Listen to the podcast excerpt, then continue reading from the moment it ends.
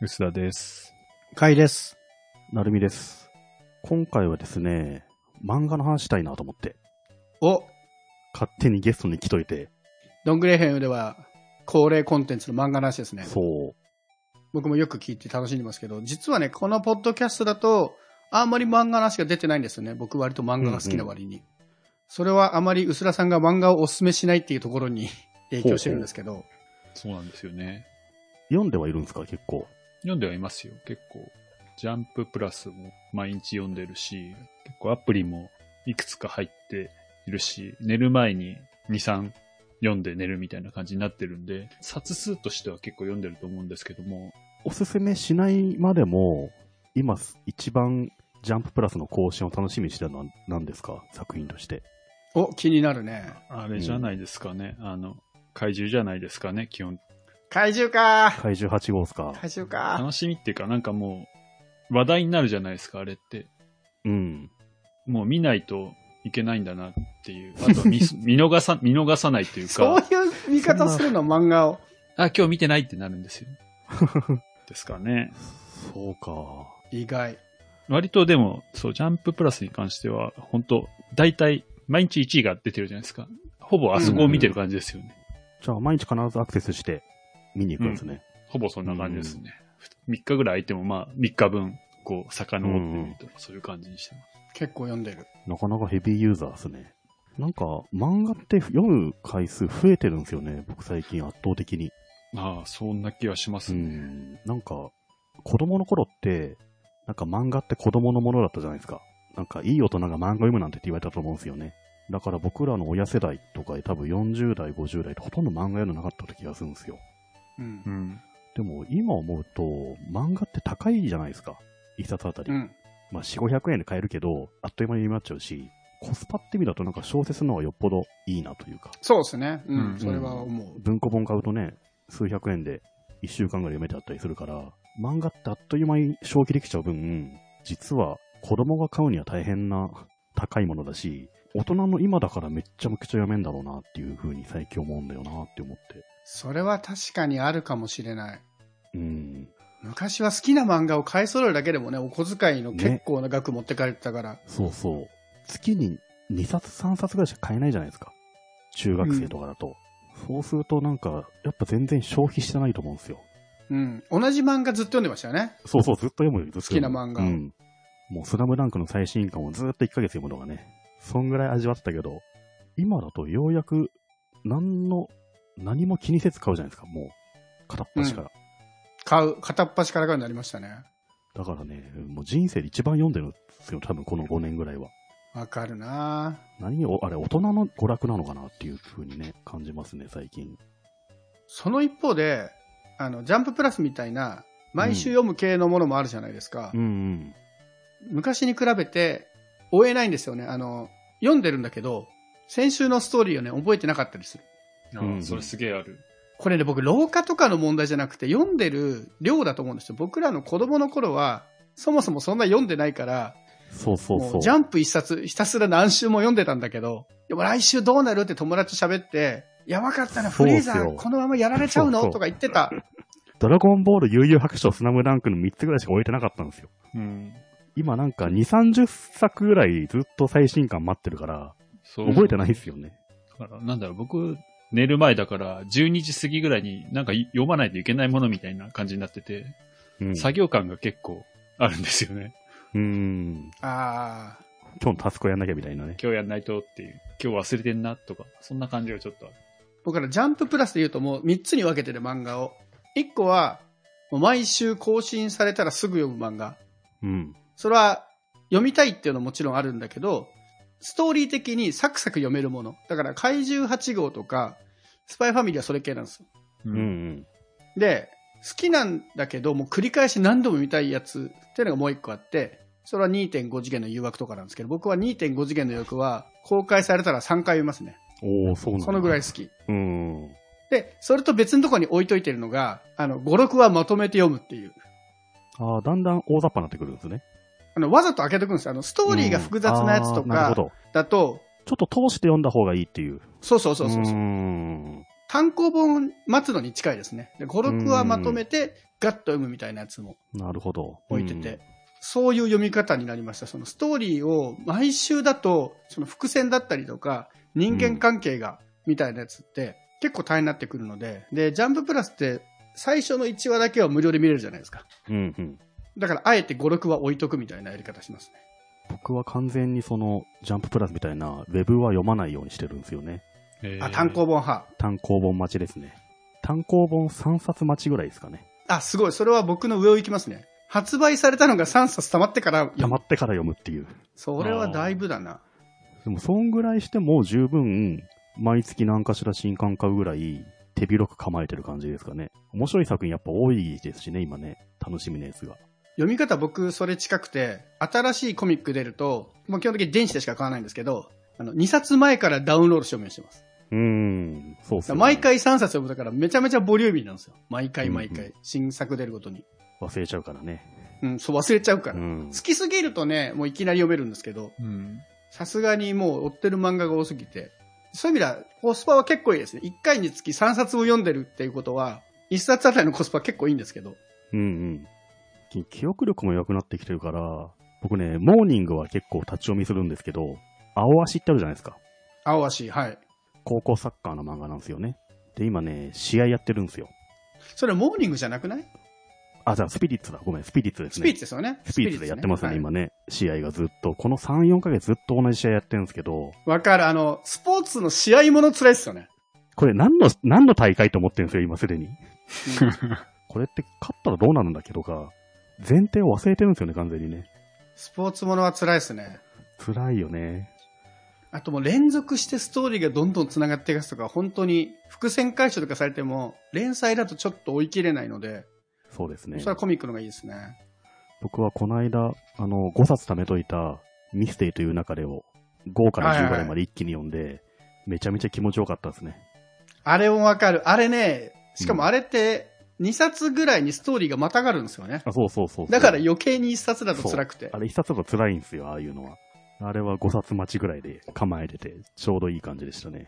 あとなんなら、最初の頃に出てきたキャラが途中で出てくると、あれこれ誰だっけと思って、あるある1巻から読み直すみたいなね。うん。まあそういう意味でやっぱりコミックでもが面白いんだよな。うん。だからね、やっぱね、読む総量はね、漫画がめちゃめちゃ増えてるんですよね。うん。あれは本当大人のためにあると思僕らの子供の頃って親が漫画読まなかったじゃないですか。う。うんで、大体親の言うセリフが、漫画なんか読んでたら頭が悪くなるみたいなこと言われたじゃないですか。はいはい。そうですね。漫画読むんだったら文章読みなさいみたいな。うん。それについてどう思います漫画って絶対文章読んでるからさ、 絶対同じだと思うんですよね。うん。だからね、漫画読むのと、ね小説読むのってほぼ変わんないですよね。小説の方がいいとは思わないですね。僕結構子供の頃漫画禁止されてたんですよ。うーん。でも中学ぐらいから自分で漫画買うようになったら、高校行くまでになんか400冊ぐらいはもう持ってたんですけど、うん。だから最初は本の方がいいのかなっていうのはずっとトラウマ的にあって、うん。最初から漫画読んだらこうはなってなかったんじゃないかみたいな思ってたんですけど、知り合いでね、す子供にすごい勉強教えるのうまい人がいて、多分お仕事でされてるんだと思うんですけど、うん。一回その人飲み会の時に、その僕の悩みをぶつけて、僕は漫画が大好きなんだけど、子供の頃から漫画読んでいいんでしょうかみたいなのを聞いたら、漫画を読めないやつはそもそも本も読めないから、まずは漫画読めって言ってて。 ああ、なるほどなと思いましうた。ん。確かにね、本を読解するのって結構難しいですよね。うん。そういう意味では入門編的にいいっすよね。で、実際そのいろいろ子供を教えてても、漫画が面白くなってくると本に行くんですって。うんうんうんうん。やっぱりその本には本ならではのね、そのキャラクターを全部自分の想像で補えるとか、絵では描けないからできるトリックとか、そういうのもあるじゃないですか。そういうのはやっぱり漫画を読んで、その本を長い時間読むっていうことに慣れてくると、普通にテキストで文章のものも読めるようになるんで、うんい。きなり興味ない本を渡すぐらいだったら、もう漫画読ましちゃいましょうって言ってて、もうすごいそね、れは感銘そをう受けかまもしたしんね。ない。なんか本読むってことは、本に書いてある表現を自分に取り入れて、それを使えるようにするってことだと思うんですよね。当然、目にしたことのない表現とか、言葉って絶対使えないわけで。そういう意味だとなんか、漫画でも全然十分だと思うんですよね。僕結構、こち亀とかのセリフとかでいろんなこと知ったなと思わって。かる。知識とわして。かる。ちょっと大人だったじゃないですか。りょうさんっていうのは僕らにとってね。だから、大人の、なんだろう、言葉遣いとかって、こち亀とかで知ったような気がするなと思ってね。ね、漫画じゃなかったらね、あの、粉塵爆発とか覚えないですもんね。覚えないですよ。うん。こ粉舞ってたらやべえぞみたいな。まあ、経験値として全然変わんないなと思いますけどね。そうそういう意味で最近僕は自信を持って漫画を読んでるんですけど、うん。そんな成美さんの最近のおすすめはもう、どんぐり姫とかでもお話しされてると思うんですけど、なんかありますかいや、もう、いろいろあるんですよね。めちゃめちゃあるんですけど、最近、僕がお正月にちょっと読み返したのが、これもしかして知ってるかもしれないですけど、千尋さんって知ってます知らない。あー、千尋さんね。たまにスマホの広告で流れてくると思うんですけど、流れてくるね。はい。千尋さんね、やっぱ面白いですね。読んだことありますかうすらさん。僕はあります。はい。ないです。今初めて、今検索してます。千尋さんね、何かっていうと、元風俗嬢をやっていた、多分20代後半ぐらいの女性が、お弁当屋さんで今働いてるんですよ。田舎町のお弁当屋さん働いていて、で、そこの店員として、町の人たちと、いろいろ楽しく過ごしてるんですけど、その過ごす中で、千尋さんが過去の人生経験から、いろんな人とコミュニケーションを取って、その町の人の悩みを解決してあげたいとか、人を勇気づけてあげたいとか、ちょっと虎さんっぽい感じなのかな。ちょっと古い人情的な人助けをしたりして、じんわり来るんですけど、これなかなかいいんですよね。千尋さんの言うセリフ一つがね、すごい本質的なセリフを言ってて、あの、グッとくるし、ドキッとする場面もあるし、すごく、なんだろう、千尋さんのセリフ一つ一つが自分にも刺さるなっていう、とてもね、いい漫画なんですよ。人生君のような漫画で。昔、風俗嬢をしてたっていうのはそんなに関係はないんですよね。その要は経験豊かで人生経験がすごくあって、いろいろ眼蓄ある女性というキャラクターの設定として風俗嬢だけなので、全然風俗の話がほとんど出てこなくて、どっちかってその子供とかのその子供なりに悩んでるいろんな葛藤だったりとか、何でもかんでも恋愛で考えてしまう女性に対して、うーん。こういう言い方もあるんだと、それはそれいいかもしれないけど、恋愛じゃない言い方もあるよ、みたいなことを強制はせずに伝えるみたいな、そういう、ちょっとあんまり嫌味のなくそういうことを伝えてくれうる、ん読みやすいそうなんで漫画。すよ昨今のポリコレの行き過ぎ感もあるじゃないですか、やっぱり。ネット空間だと特に。そういうのとまた違った、スッと入ってくる言い方をやっぱ千尋さんって相手にしてあげたりするんですよね。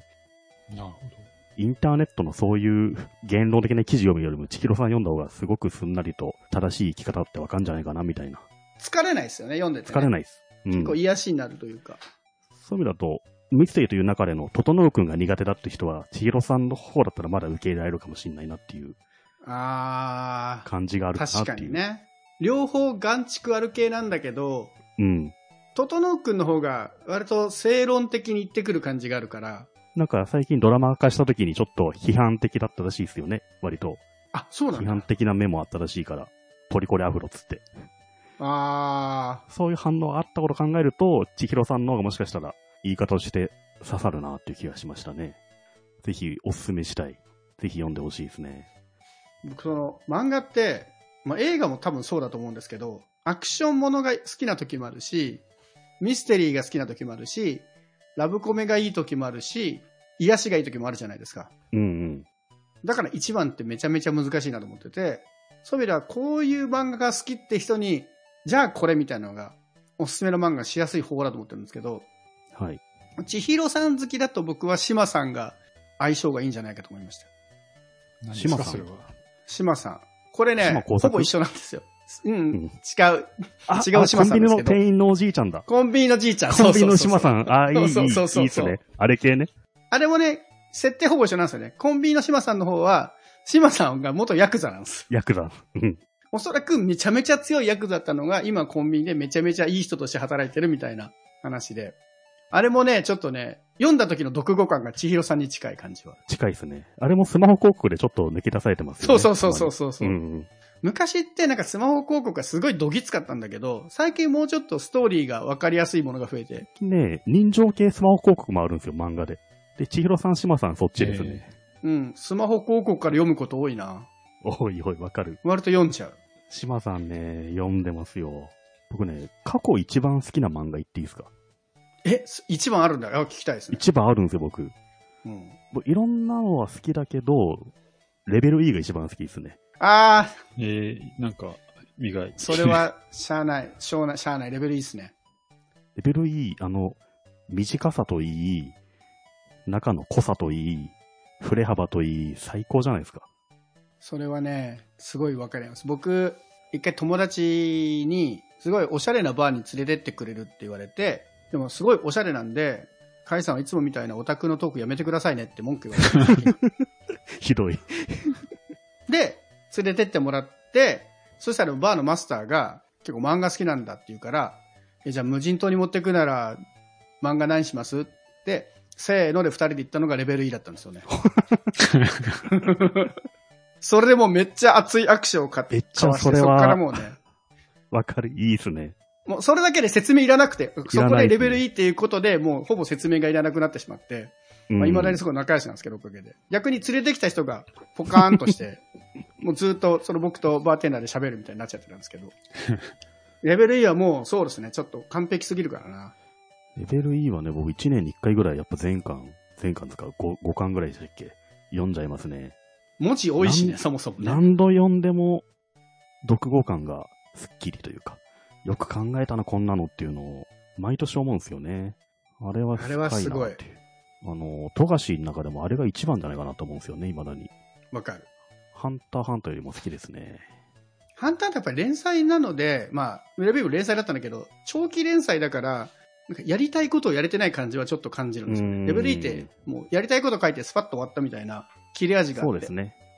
本当に、5巻で終わらそうとしてきっちり終わらしたっていうのがね、すごい完成度高いですね、やっぱりトータルで、レベル E っていうのは。あと伏線回収がね、ものすごい見事なので、伏線好きにはたまらんですよね。たまらん。いや、漫画好きな人で読んでる人の方が多い気はするけど、もし読んでなかったら、すごい短いので、レベルに意は外ともう知ぜひら読んなでいほしい人ですねも多いと思うなでもだって、あれだって20年ぐらい前っすよね。30年だっ前てかハなンターハンターより前でしょそうそう。だから多分94年、5年とかだから多分、もうすぐレベル E から30年ですよ。もう伝説の名作ではありますね。あの短さで読めるし。そう。ぜひね、これ聞いてる人は、読んで、感想などお便り送ってほしいですね。そうですね。あの、間違えても、どんぐり風に送らずに、こちらに送ってください。 階段の方に。僕はレベル E だな人生一番は僕はもう決めきれないの。その、テーマで言うと、僕は、うん。無人島にで言うと、レベルは本当最高なんですけど、無人島だとなんでレベル E なんですか え、まず、たくさん持ってけないでしょあ、たくも持っていけな いから。ってことか。で、何周もできる物。流の問題か。はいはいはい。 3冊で何周もできる。だからそのコスパの良さが。噛めば噛むほど味が出る からね。そうそう そう無。人島にコスパが求められる。うんだってもう、まあ時間でこそもうないようなもんだけど。それはこち亀持ってけたら一番いいかもしれないですけど、こち亀持ってったら疲れるでしょ。まあそんなね、漂流した時にこっち亀全巻はさすがに持ってない、持てないからうんいね。やこれから無人島行くぞって時に、もうたった3冊でめちゃめちゃコスパがいいって。そしたらまあレベル E ですね。あともう、繰り返し読めるパフォーマンスの良さで言うと多分トップクラスなんじゃないかなと思ううんで。ん。須田さん的には何かあります僕、無人島無人島。 無人島じゃなくていいですよ、別に。一番でいいけど。一一番は難しいんじゃないですかまあね。そう、僕も一番は難しいあ。れじゃない、でも、漫画道とかでいいんじゃないですかああ、漫画道いいっすね。ね。漫画道はそういいんじゃないですかねっうんていう、その言い方。もういや実はそれめちゃめちゃ気に入ってると思そう。すごいいい、いいんですよね。う。うんいいというか、なんか、初心に帰れる感じがすするというか。あの、作るにことに対して向き合うみたいなね。あそうそうそう漫画みたいでもいいですね。うんなんかね、すごい。真面目にやんないとなっていう感じがするんでう。ん。結構、そういう意味ではたまに読み返すのはやっぱ、その辺かなって道気はがするね、いいちょっとでももう過去だ、そういうのが過去だなっていうのはちょっと最近切ない感じがして、いや、でも今一周回って面白いんじゃないですかやっぱこう、30枚ぐらいが一番響く感じはありましたけどね。ああ、漫画道を読んで30。うん、そうそうそう。漫画道的には30ちょいぐらい。いや、でもあの、締め切りを落とすシーンとかは今読んで も、なんか、スー、スーっとしてきますよ、なんか。ヒューっていうのを感じますね。やっぱりなんか自分に繋がってる感はあるんですようね。ん。ああ、なるほど。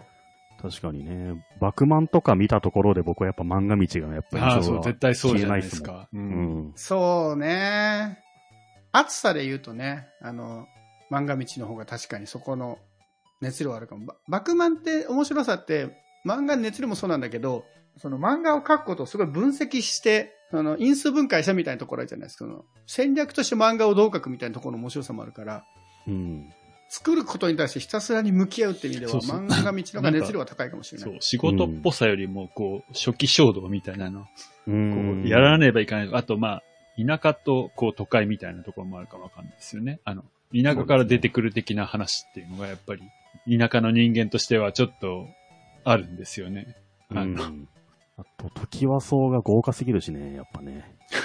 うんもう登ね、場人今から物考えの豪る華さとはね、何気にやばいですからね、あれね。すごい有名人ばっかになってね。僕でもあの、名前忘れちゃったけど、時はその中で一人リーダー格の漫画家さんがいるの知ってます今、あ言いましたい。ます。絵面名は前出、てこないんだけど、で、その人がなんか最後の方結構みんなと漫画の考え方が違って、そんな下世話な漫画描くもんじゃないみたいな一人孤立しちゃって、結構悲しい最後を迎えるんですよね。漫画には多分出てこないんだけど、ウィキペディアとかで読むと、晩年は人と誰も会わないみたいなうん。感じで、どういうしあの亡くなり方か忘れたけど、本当直前に懐かしのメンバーが無理やり押しかけてって、うん一緒になんか食事した後、もうその後、亡くなってしまうみたいな悲しさもあって、周りがすごい優秀な、超売れっ子たちばっかりに囲まれた、そんななんか辛さもね。漫画道って続編もあるんですよね。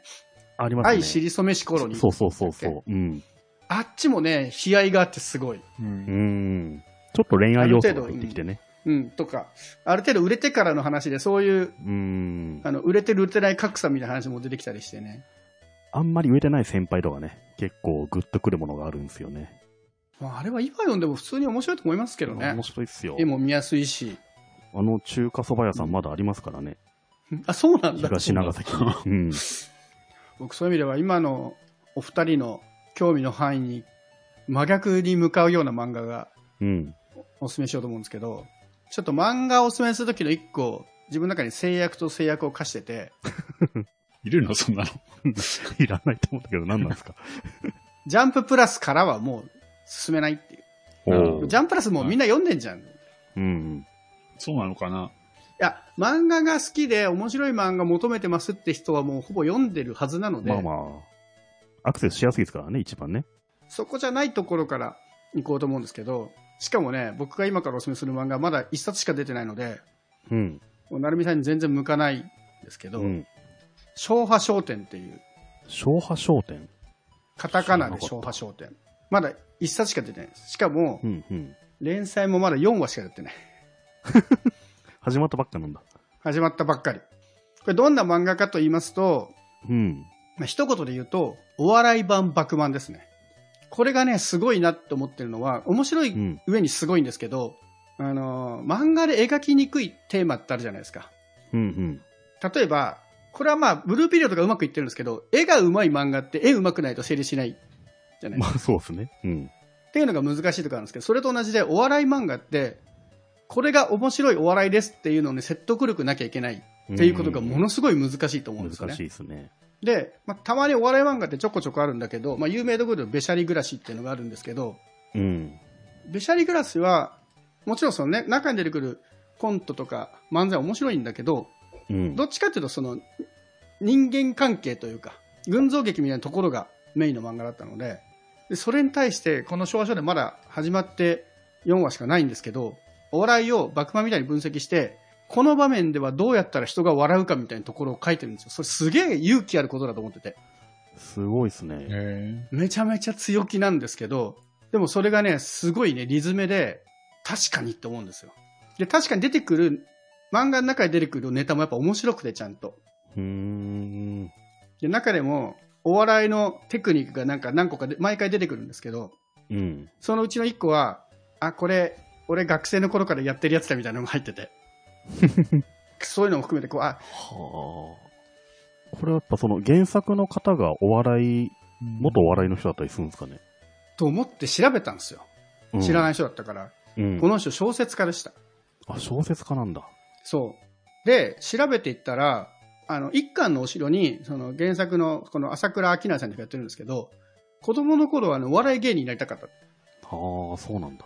でもう小学校の頃にみんなの前でお笑いやったりとかしてたらしいんだけどうん。これが今では小説家になってて、で、小説も興味あったんで読んでみたんですけど、うん。ね、すごい伏線回収とかミスディレクションがうまいんですよ。うーん。なので、ストーリーとかの立て方とか、人の心が、特にその伏線回収とかミスディレクションって、普通に読んだらこう読んでしまうはずみたいな罠を仕掛けうんうるんうんみたいなところが、おそらくそのお笑いってどんなものかっていう分析するところにすごい相性いいんだなと思ってて。うんうんで本読んだら、あ、なるほど、こういう本を書く人だったらお笑いを分析してこうやって出せるんだなっていうのもね、結構納得しました。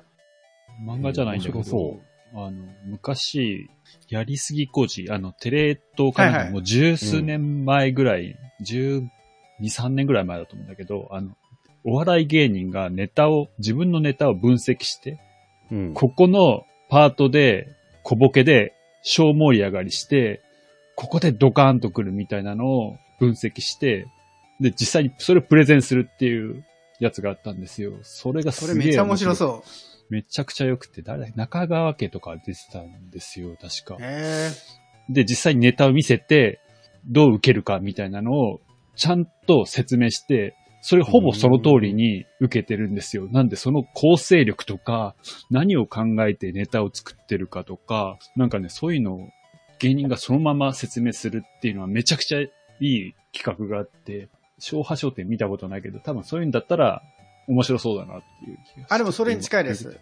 そんな感じそう、ネタバレはし避けますけど、描写だけで言うと、お笑いの大会で、一人、一組すごい有名なお笑いのコンビがいて、そのファンの人ばっかりの会があるんですよ。で、そうすると、要はみんなその人を見に来てるから、知らない新人とか笑わない、すごいアウェーな空気じゃないですか。うんうんうんはい。。じゃあ、アウェーの空気でどう笑わせればいいのっていうところを、その論理的に分析した上で、そういうネタを漫画の中でちゃんとやっていくんですよね。その論理だけじゃなくて、その論理に基づいてネタをちゃんとやってくるので、番組と違って本当ネタをやるわけじゃないから答え合わせはできないんだけど、でも読んでる方としては普通に納得できるし、うん漫画に出てくるコント、漫才も普通に面白いので、これは今年あたりこの漫画がすごい来るのではないかと思っております。ああ、これは来そうですね。なんか、小畑さんのこの、職業ごとに、ちゃんと分析するものってやつが定番になりそうですね。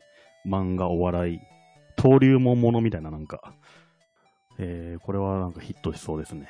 これはね、まだちょっと1巻しか出てないので、3巻出たら、ぜひ、なるみさんに読んでいただきたいと思いますけど、おすすめですね3巻まで待たないといけない。いや、全然1巻読んでもいいんだけ一ど、巻、一巻読んでみます、これ。あとこれ僕なんで出会ったかというと、僕、ジャンプスクエアっていうはいはい。月刊漫画誌を読んでるんですよ。うんうんで、そこで新連載で始まって読んでたんですけど、これさらに面白いのが、何号前かな ?2 号目ぐらい前からかなあの漫画の後に、最近ちょっと流行ってるお笑い芸人のコンビが出てきて、自分たちはどういう環境で育ってこのお笑いに至ったかみたいなのを4ページでインタビューしてるんですよ。ううんんで、それがまた面白くて、これ、コミックスに収録されたのが本当もったいないんですけど、何が面白いって、そのお笑い芸人が子供の頃読んでた漫画とかを全部書くんですようん。へえ。だから、漫画太郎から入ったとか、ピンポンが面白かったとか、うん。その漫画好きだとこういう芸風になるんだっていうのが、すげえ面白くて。しかもね、おそらくこれね、多分ね、担当が超お笑い好きだと思うんですけど、選ぶ芸人がもう絶妙な、キングオブコント M1 の決勝には行くよね、ぐらいの、いい感じの勢いのいい若手の芸人が来てるんで。で、めちゃくちゃ面白かったのが、一番最新出たのが1月4日に出てるんですけど、そこに出てきたお笑い芸人が、ランジャタイっていう、12月末の M1 で最下位を取ったコンビで、うんうん。でも、インタビューしてるのは M1 出演前なんですよ。だかうん。ら自分たちが最下位になるとは思わずに言ってるインタビューがもうめちゃくちゃ面白くて。これはね、ちょっと担当さんコミックにも収録してほしいなと思うぐらいめちゃくちゃ面白いんコですミけッど。クに入らないんですか、それ。入ってないですね、今んとこ入は。ってないんだ。へえ。二巻あたりから入れてほしいけど、さっきのうささんの話と多分一緒なんですそのなぜこのお笑い芸人はこういうお笑いを志向するようになったのかっていうところが、子供の頃どんなお笑い見てて、子供の頃どんな漫画読んでて、今はこんな漫画が好きですっていうのと一緒に読むと、ちょっと面白い解像度が上がるというかね、お笑い好きにもおすすめの漫画ですね、これは。うーん。これは絶対面白そうだわと思う。感買っちゃいます。ぜひ、あの、面白かったら、どんぐり FM で最近いい漫画見つけたんですよって感じでやってください。言っちゃいます、じゃあ。はい。はい。それ聞いてニヤニヤするんで。そうあとまあ、ちょっと小ネタ的に、僕が最近すげえ面白いと思ってる漫画なんですけど、大の大冒険っていう漫画なんですけど、ちょっと 待って。知ってますよ。知ってます昭和か。知ってます知よってまね。うんはい。これがですね、新作が出てまして。嘘でしょ。あそう本当なんでですす。あの、正確に言うと、あの、スピンオフ系のものなので、絵を描いてる人は違う。ただ原作者は同じ三条陸先生がやっているので、まあ、ストーリーとしてはほぼ一緒なんですけど、どういう話かっていうと、ドラゴンクエスト大の大冒険で出てきた勇者アバン。うん。彼が若かった頃の前日譚を描いてるんですよ。うーん。で、いわゆるその、おっさんたちのね、もう30、40代の漫画好きだった人たちを狙う、最近流行るやつなんですけど、うん。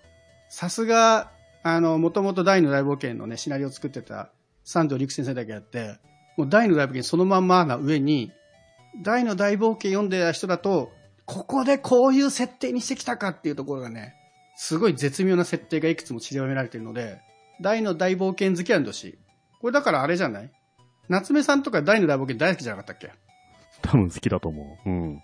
もし読んでなかったらぜ出るかもしれひ、ないですね。はい、お持ち帰りいただいて、どこで読めばいいんですか僕はコミックで読み始めたんですけど、V ジャンプで連載してる ?V のジャかなンプ。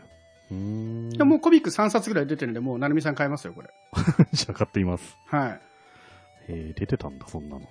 僕も知らずに読んで、こういうのって結構当たり外れ大きいんですよね。2匹目の土壌を狙ってるから、そうっすねい。まいちだったりするんですけど、やっぱり元々の作者がやってるっていうのと、三条陸さんってその後、戦隊もののシナリオとかもやってるんですよね。うーん。スーパー戦隊とか。で、そういうのでも結構人気を博しているので、やっぱシナリオ力はおそらく当時よりもむちゃくちゃ上がってると思われるので、大の大冒険好きにはおすすめです。 大の大冒険だから。 30代後半以上に限られますけどね。大の大冒険読んでなかったら、多分面白さは半減しますからうね、んさすがに。うん。マトリックスよりはマシかもしれないけど、読んでみよう。ぜひ。じゃあですね、千尋さんとコンビニの島さんと漫画道とそうですね、もう全部リンクしておきますが。意外と面白いの教えてもらった。昭和商店ちょっと楽しみだな。昭和商店はちょっとぜひぜひ、今、い一押しかな、その、これは来るねまだそんな確実にに世に出てないっていうところの、ちょっと加点はあるんですけど、そうっすポイントねと。しては。ありがとうございます。いいの教えてくれて。ちょっとね、漫画はなかなかこの番組だとあまりやってないので、とはいえね、要望は結構あるので、時折出していきたいなとは思いますので、その時はまたね、成美さんにゲスト来ていただいて、漫画トーぜひクぜしていひきたいと思やいりま。ますしょう、また。